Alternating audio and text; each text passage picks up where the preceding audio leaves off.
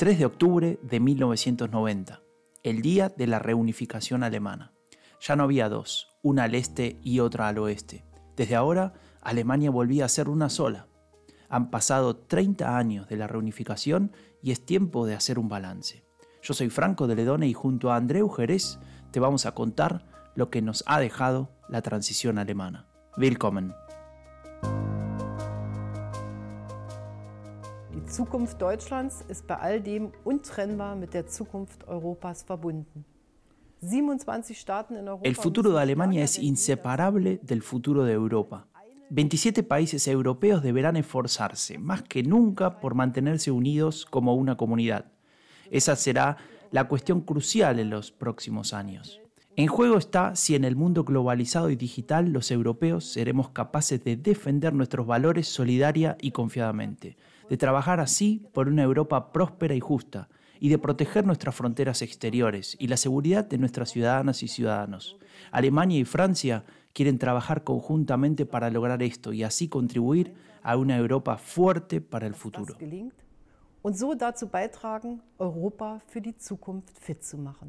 Este fue el mensaje navideño de la canciller Angela Merkel de diciembre de 2017.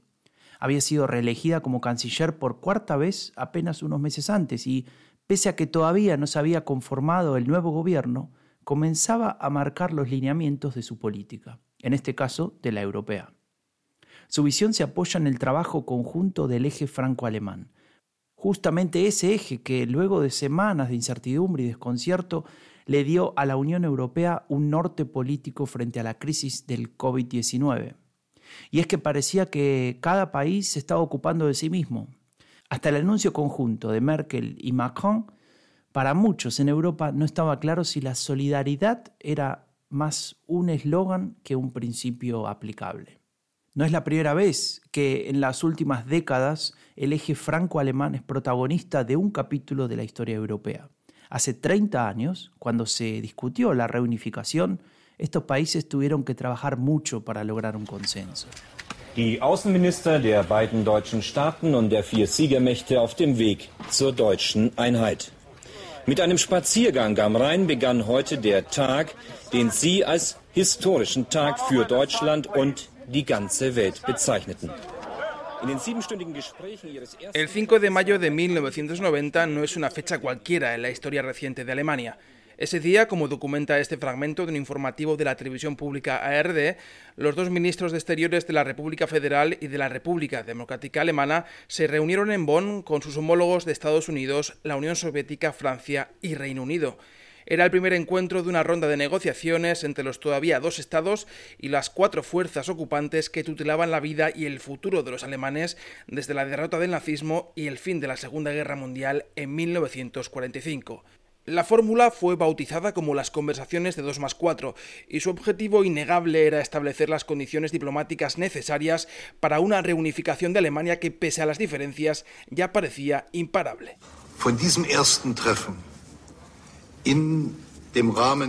Este primer encuentro en el marco de las conversaciones 2 más 4 envía el mensaje a la población de los dos estados alemanes de que su voluntad de reunificarse en un solo estado se acabará cumpliendo. Pese al optimismo lanzado aquel día por el ministro de Exteriores de la República Federal, el liberal Hans-Dietrich Genscher, las resistencias a una reunificación alemana en la arena internacional hace tres décadas eran grandes. Expresaban lo que con el paso del tiempo se ha llamado miedo a una gran Alemania en medio del terremoto geopolítico que sacudía Europa aquellos días, con el inicio del fin de la Guerra Fría y la renuncia soviética a la RDA, que había sido hasta ese momento su zona de seguridad militar occidental, el miedo a esa gran Alemania se hacía patente a ambos lados de lo que quedaba del telón de acero. Polonia, por ejemplo, temía que la Alemania reunificada se negase a reconocer la línea geográfica formada por los ríos Oder y Neisse y establecida como la frontera entre la RDA y la República Polaca tras el fin de la guerra. La decadente Unión Soviética recelaba por su parte de la entrada de una única Alemania en el bloque militar de la OTAN. Washington, Londres y París tenían miedo a que esa gran Alemania pretendiese iniciar una vía diplomática demasiado independiente y alejada de los intereses comunes del bloque occidental.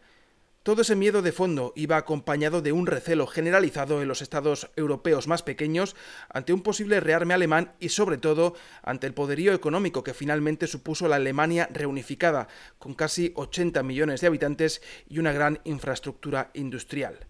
Tras el primer encuentro en Bonn, entonces todavía capital de Alemania Occidental, las conversaciones de 2 más 4 tuvieron tres episodios más. Una nueva reunión el 22 de junio de 1990 en Berlín Oriental, otra el 17 de julio en París con la participación de Polonia para solventar la disputa fronteriza y una última el 12 de septiembre en Moscú, que sirvió para sellar finalmente el bautizado como Tratado 2 más 4. Hier ist das erste deutsche Fernsehen mit der Tagesschau.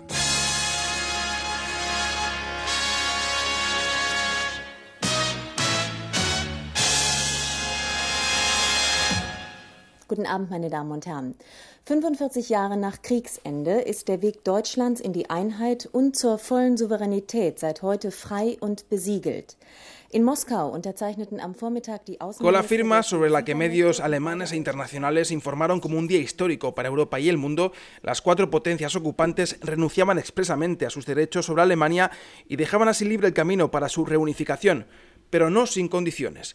El tratado obligaba a la República Federal a una renuncia expresa y definitiva de los territorios orientales del antiguo Reich alemán en territorio polaco y a los que especialmente la CDU del entonces canciller Helmut Kohl había evitado históricamente renunciar. La Alemania reunificada se comprometía además a no desarrollar armas biológicas, químicas y de destrucción masiva y a reducir su ejército hasta los 370.000 soldados. A cambio, recuperaba oficialmente su plena soberanía. Más allá del contenido legal y vinculante de aquel tratado, ¿qué queda hoy de la relación diplomática de la República Federal de Alemania con sus antiguas cuatro potencias ocupantes? Tras el hundimiento y la definitiva desaparición de la Unión Soviética, la salida británica de la Unión Europea tras la victoria del Brexit y la errática e imprevisible política exterior de Estados Unidos con la llegada a Washington de Donald Trump, casi 30 años después de la firma de aquel tratado, cunde la sensación de que Francia es hoy el único socio 100% fiable de Alemania en la escena internacional. Esa aparente fortaleza del llamado eje París-Berlín, sin embargo, también recibe críticas. Algunos ven en ella el incontestable poderío alemán en la Unión Europea, ante el que el gobierno francés poco puede hacer en las decisiones fundamentales del bloque. Sea como sea, de la capacidad de entendimiento entre Francia y Alemania, los dos principales motores económicos y políticos de la UE, depende en buena parte el futuro de un proyecto que atraviesa el momento más delicado desde su idea fundacional en la década de los 50 del siglo pasado. Wenn es uns gelingt, eine Organisation zu schaffen, die den Franzosen gestattet, Si logramos crear una organización que permita a los franceses ver todo lo que está sucediendo en el campo de la fabricación del acero y la minería en Alemania, y al mismo tiempo que los alemanes puedan ver lo que pasa en Francia, entonces ese control mutuo es la mejor manera de construir una política basada en la confianza. um eine Politik zu treiben, die sich auf Vertrauen gründet.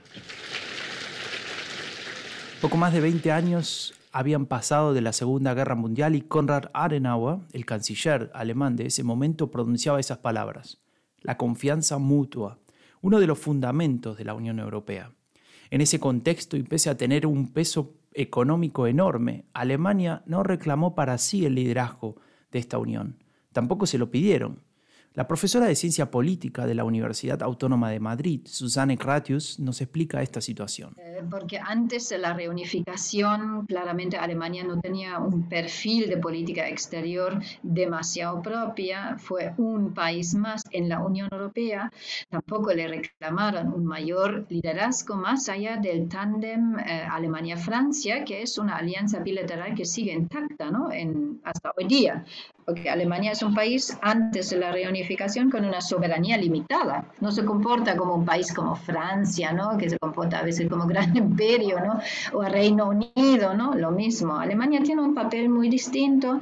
Eh, a partir del, del año 90, la reunificación, claramente Alemania un poco de forma al inicio más incómodo, ¿no?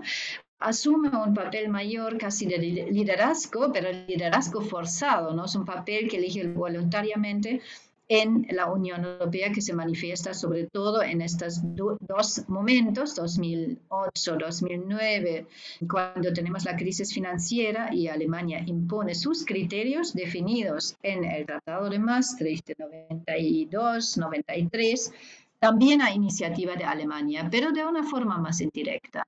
Y luego el segundo gran momento donde Alemania cambia un poco su posición y se comporta de una forma más solidaria, reconoce que es el momento de actuar conjuntamente y mm, compartir también de alguna forma las deudas, que significa este gran desastre económico de la pandemia de COVID-19 y se adopta este paquete, ¿no? De creo que son 750 mil millones de euros gracias a Alemania y Francia que convencen al final los más reacios, sobre todo Holanda, ¿no? Países Bajos. Lo que Ratius describe es esta suerte de metamorfosis que experimenta Alemania desde la reunificación, pasando de ser un país más a convertirse en un líder de la Unión Europea. Algo que pareciera tener más que ver con acontecimientos externos, con la crisis del euro a fines de los 2000 o la actual crisis del COVID-19. Lo que ahora queda claro es que el rol de Alemania y las necesidades de Europa exigen una posición más activa. El multilateralismo que impulsan las autoridades alemanas es la base de su política internacional y su estrategia justamente para hacer frente a un mundo inestable y multipolar. Los desafíos son muchos para la Unión Europea y veremos si el liderazgo alemán logra sobrellevarlos en los próximos años. Tres fueron los cancilleres socialdemócratas que tuvo Alemania desde 1949, Willy Brandt, Helmut Schmidt y Gerhard Schröder. Sin embargo, desde hace bastante tiempo que algo ha cambiado. La alternancia en el poder ya no es la que era en Alemania y pareciera que la socialdemocracia ha perdido su lugar histórico. De eso se trata el próximo episodio de la transición alemana. Soy Franco de León y junto a Andreu Jerez y al equipo de Estación Sur te damos las gracias por seguirnos y te esperamos en dos semanas con una nueva entrega de la transición alemana, a 30 años de la reunificación. Auf Wiederhören.